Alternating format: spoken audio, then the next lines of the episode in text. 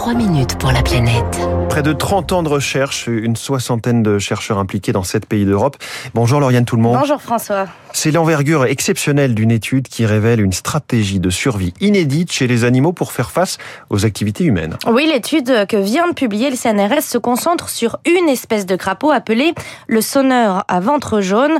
Sur son ventre, des taches jaunes et noires qui sont propres à chaque individu comme une empreinte digitale. Une espèce idéale donc pour les chercheurs car facile à identifier et à suivre sur le long terme. Des Pays-Bas à la Belgique en passant par l'Autriche, la France et l'Italie, ils ont étudié 21 000 sonneurs à ventre jaune.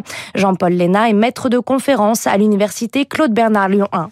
C'est un petit crapaud bien plus petit que le crapaud commun, qui fait à peine 4-5 euh, cm max. C'est une espèce qui peut être très longévive dans les euh, milieux naturels. On a même des records dans une des populations où euh, l'animal a plus de 27 ans. Mais les choses sont bien différentes quand l'être humain marque le territoire, là où les engins ratissent les forêts, creusent les carrières, détournent les cours d'eau ou détruisent les marais et les zones humides. Le chercheur au CNRS Hugo Cayela a piloté cette étude. La longévité dans les où il y a de l'activité humaine est autour de 6 ans et euh, elle est autour de 12 ans dans les environnements naturels. C'est vraiment l'intensification des activités humaines euh, de façon générale qui est responsable du patron observe. Des crapauds qui meurent plus, vieillissent plus vite, mais aussi qui se reproduisent beaucoup plus. Ce phénomène s'appelle le recrutement compensatoire.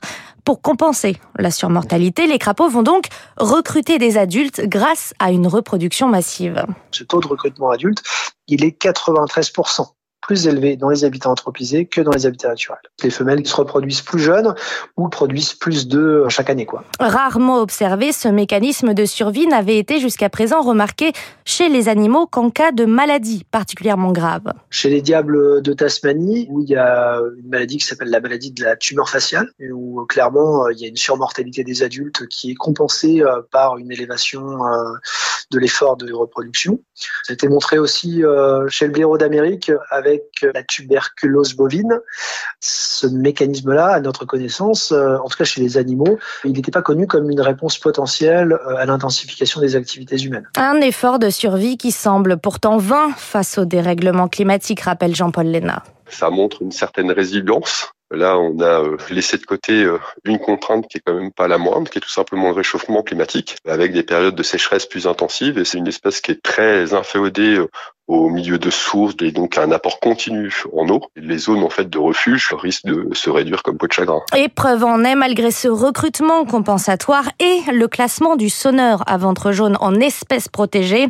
L'étude montre aussi que 45% des populations observées sont en déclin en Europe. Ce que j'aime bien aussi avec euh, cette chronique 3 minutes pour la planète, c'est aussi que l'on découvre des espèces, par exemple le crapaud sonneur à ventre jaune. C'est très poétique à 6h57 du matin. Merci Laurine.